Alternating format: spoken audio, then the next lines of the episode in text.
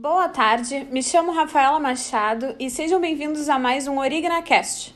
Essa semana falaremos um pouco sobre um assunto que está muito em evidência, a agenda ESG. Teremos como convidada a Priscila Salvador e traremos algumas perguntas que recebemos nas nossas redes sociais. Então, Priscila, seja muito bem-vinda e vamos para a primeira pergunta. O que é a agenda ESG?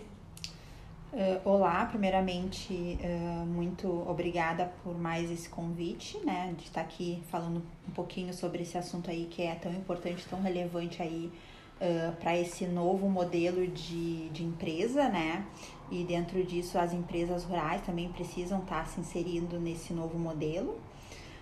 e respondendo então a tua primeira pergunta, Rafaela, o que que é então ESG, né? Uh, quer dizer, então, as boas práticas ambientais, sociais e de governança. Uh, e aí uh, a gente precisa voltar um pouquinho atrás para entender o porquê que tem se falado tanto aí nessas boas práticas, né? estudos que vêm sendo realizados em relações aí, em relações climáticas principalmente, vem verificado aí um aumento, né? Uh, só aqui no Brasil, de 31% de emissões de carbono uh, pela agropecuária. E este número, né, se levasse em conta tanto a questão uh, de combustível usado, de escoamento de produção e tratamento de afluentes, né, ele pode aí chegar a ultrapassar a 60%, né. Então, são números bem relevantes e nesse sentido é preciso sim o empresário rural aí uh, começar a uh, implantar essas boas práticas aí dentro das propriedades dele, né? É, realmente esses números são bem expressivos, né? São números bem relevantes. Como criar, então, uma agenda ESG?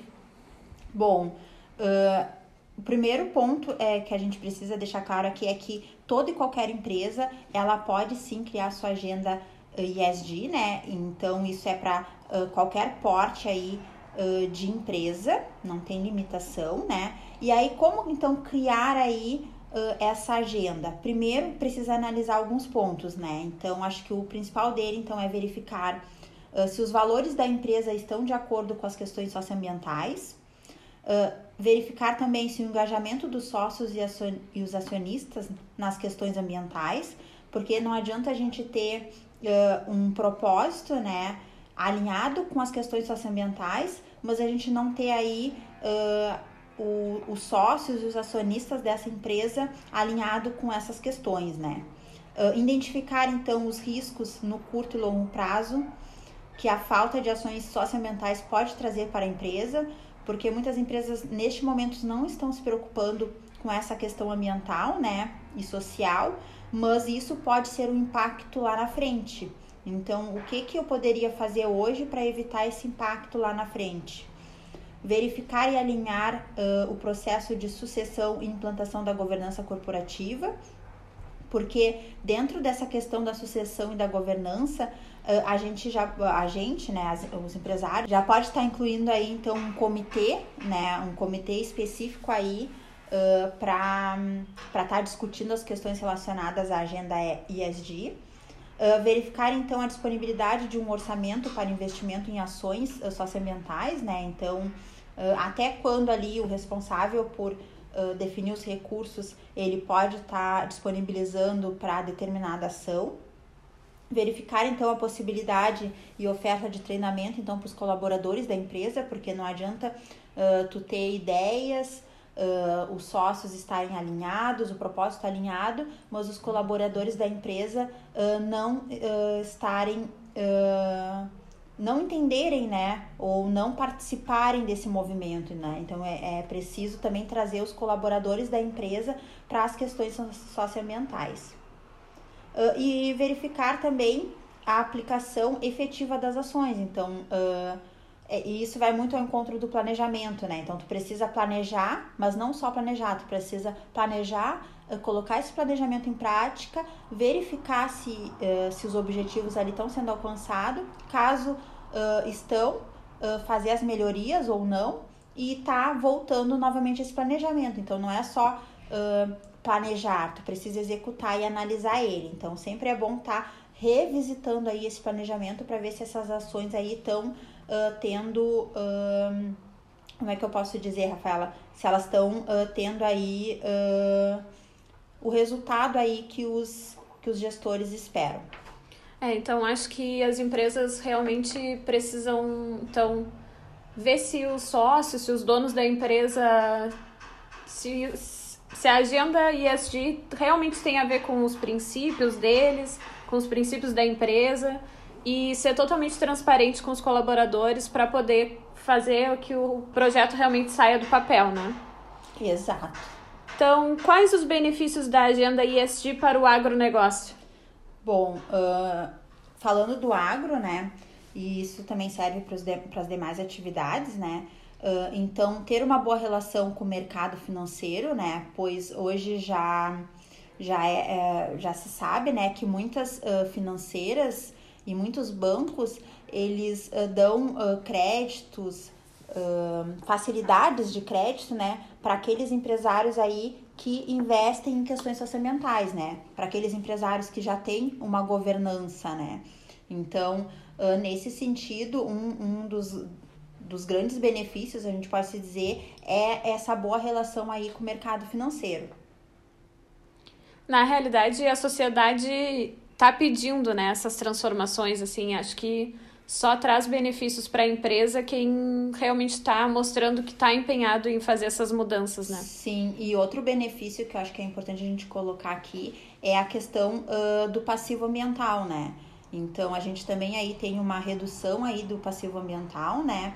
Uh, uma, também a gente consegue ter uma retenção aí de talentos, de colaboradores, de fortalecimento da marca, porque cada, cada dia mais as pessoas buscam empresas que estão alinhadas com o propósito de vida delas.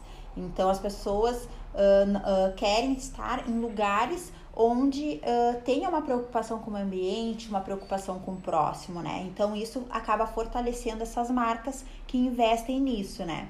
E também acho que outra, outra coisa que é outro benefício, né, que é importante a gente também colocar, redução de custos, né? Porque uh, tu pode trabalhar com materiais recicláveis, né? Então, uh, tu consegue, dependendo da ação aí que tu vai implementar na tua empresa, tu consegue estar tá tendo uma redução aí de custos também. Sim, todo mundo acaba ganhando. Então, quais são as práticas da agenda ESG que podem ser implantadas diretamente no agronegócio? Uh, em relação ao agronegócio, né, então, uh, o que, que pode ser implantado? Então, o, o empresário aí do agro, ele pode, então, adotar aí iniciativas para evitar o escoamento de recursos naturais, uh, também adotar políticas de armazenamento e descarte consciente de resíduos, né, a, a adoção de iniciativas de antidesmatamento, né? Isso é algo muito, muito importante. Uh, oferta, então, de ambientes com boas condições de trabalho para os seus funcionários, uh, uma, uma estrutura aí para os colaboradores. A adoção, então, de políticas de combate à escravidão e ao trabalho infantil.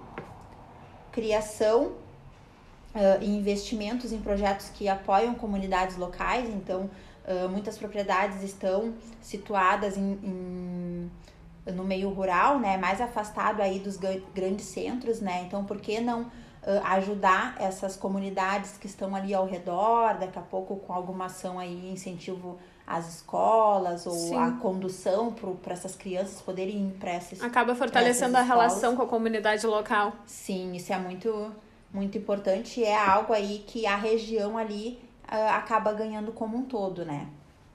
Uh, também uh, criação e apoio a projetos que viabilizem né, a, a ocupação feminina em todos os espaços da sociedade, né? Uh, tu vê cada vez mais aí ações relacionadas à, à inserção, inserção né, da mulher aí em todos os ambientes, né? E a gente precisa sim aí levantar essa causa e as empresas precisam levantar essa causa aí de não digo nem de igualdade, de equidade aí entre os gêneros, né? Não só mulheres, mas os demais gêneros também. Uh, então, transparência nos processos da empresa, né? Então, uh, quando tu começa aí ter uh, a governança, tu começa a ter uma agenda uh, ESG, tu começa a implantar aí esses esses, como é que você, esses novos modelos de gestão, Uh, tu consegue aí trazer mais transparência e quem tá ali contigo, teus colaboradores, enfim, teus sócios, acionista, eles vão se sentir uh, pertencentes daquilo porque eles estão uh, enxergando todo, né? Então, e, um dos grandes benefícios, né, da prática e que pode ser implantado é essa questão da transparência, então, nos processos da empresa. Uh, a criação também de um conselho aí de administração independente para estar tá analisando todas as questões envolvidas aí na agenda ISD, né? Desde uh, o, quais ações vão ser tomadas, quais os recursos. Uh, então é importante sim ter aí uma criação desse conselho e a práticas de anticorrupção, né? Porque quanto mais transparente for as coisas, quanto mais ações ali ações uh, realizadas de formas. Uh, um, como é que eu posso dizer? Uh, de forma clara, né?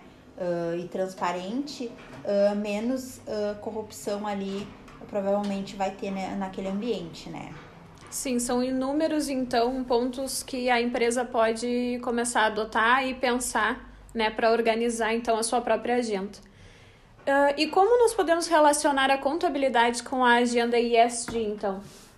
Bom, uh, a contabilidade, né, ela é fundamental para tudo, né? Uh, não só para as empresas, mas até para nós, pessoa física. Então, tu precisa ali ter o controle dos teus pagamentos, dos teus recebimentos, quanto que tu tem de disponível ali para te, te manter. Uh, e também, e, ao encontro disso, né, quando a gente fala aí da, da agenda ISD, uh, a gente precisa uh, ter relatórios e demonstrações que demonstrem o que foi feito né, ali durante o ano civil naquela empresa, naquele negócio, de, de uma maneira clara. E a contabilidade, ela auxilia o empresário a demonstrar essas ações que foram feitas através das suas demonstrações contábeis. Uh, até uh, recentemente, né, em 2020, o Conselho Federal de Contabilidade publicou né, um relato, relato integrado, uh, que é na verdade um comunicado técnico geral, o CTG 09, onde ele ele dá um, uma orientação ali de como tu fazer esses relatórios, como tu apresentar esses relatórios, né? Então, até para quem aí tiver interesse, o contador que esteja nos assistindo tiver interesse, é bom dar uma olhadinha aí nesse CTG 09 uh, para ver aí o que, que o Conselho Federal de Contabilidade já orienta a ser feito em relação aos relatórios que devem ser apresentados uh, para demonstrar as ações realizadas na agenda IESD. E, e o que eu só queria aqui uh, complementar, né, é que a contabilidade, ela é uma, uma ferramenta que ela é muito útil aí para todos os empresários, né? E aqui a gente fala mais voltado ao empresário uh, rural, empresário do agronegócio, que ele tem que uh, estar muito bem alinhado com a contabilidade, tem que cobrar o contador e ele tem que estar tá se utilizando da contabilidade. A contabilidade não pode ser uma obrigação, ela tem que ser uma ferramenta para a tomada de decisão aí nos negócios. Então é isso aí, Priscila. Muito obrigada pela tua participação, por aceitar o nosso convite mais uma vez. Essas foram as perguntas dessa semana. Fiquem atentos que toda sexta-feira tem um podcast com um novo assunto. E muito obrigada pela participação de todos. Até o próximo OrignaCast.